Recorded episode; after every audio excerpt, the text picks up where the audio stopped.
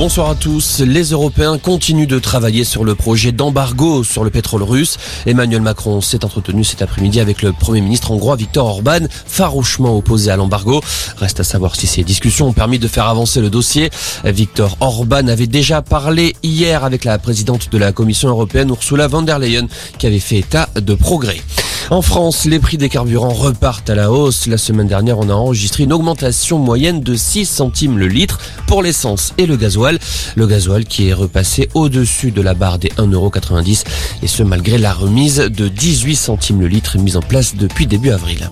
Pendant ce temps, les renseignements américains évoquent la suite des événements. Selon eux, Vladimir Poutine devrait probablement imposer la loi martiale en Russie pour soutenir l'effort de guerre.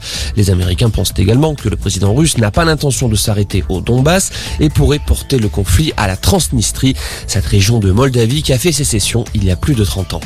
Emmanuel Macron au jardin du Luxembourg cet après-midi. Le chef de l'État participe à une cérémonie à l'occasion de la journée commémorative du souvenir de l'esclavage et de son abolition. Cette date n'a pas été choisie au hasard. Le 10 mai 2001, le Parlement avait adopté la loi qui reconnaît l'esclavage et la traite négrière comme crime contre l'humanité. De la friture sur la ligne entre la France Insoumise et le Parti communiste pour les législatives. Après le retrait du militant à de la 14e circonscription du Rhône, le PCF voulait investir la maire de Vénissieux, Michel Picard. Refus du cadre de la France Insoumise, Manuel Bompard, qui reste ferme. C'est la France Insoumise et personne d'autre qui choisira sa candidature sur cette circonscription, explique-t-il.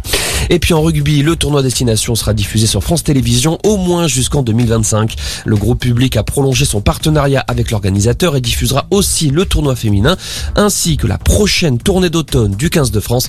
Les Bleus seront opposés à l'Australie, l'Afrique du Sud et le Japon. Voilà pour l'essentiel de l'info. Excellente fin d'après-midi.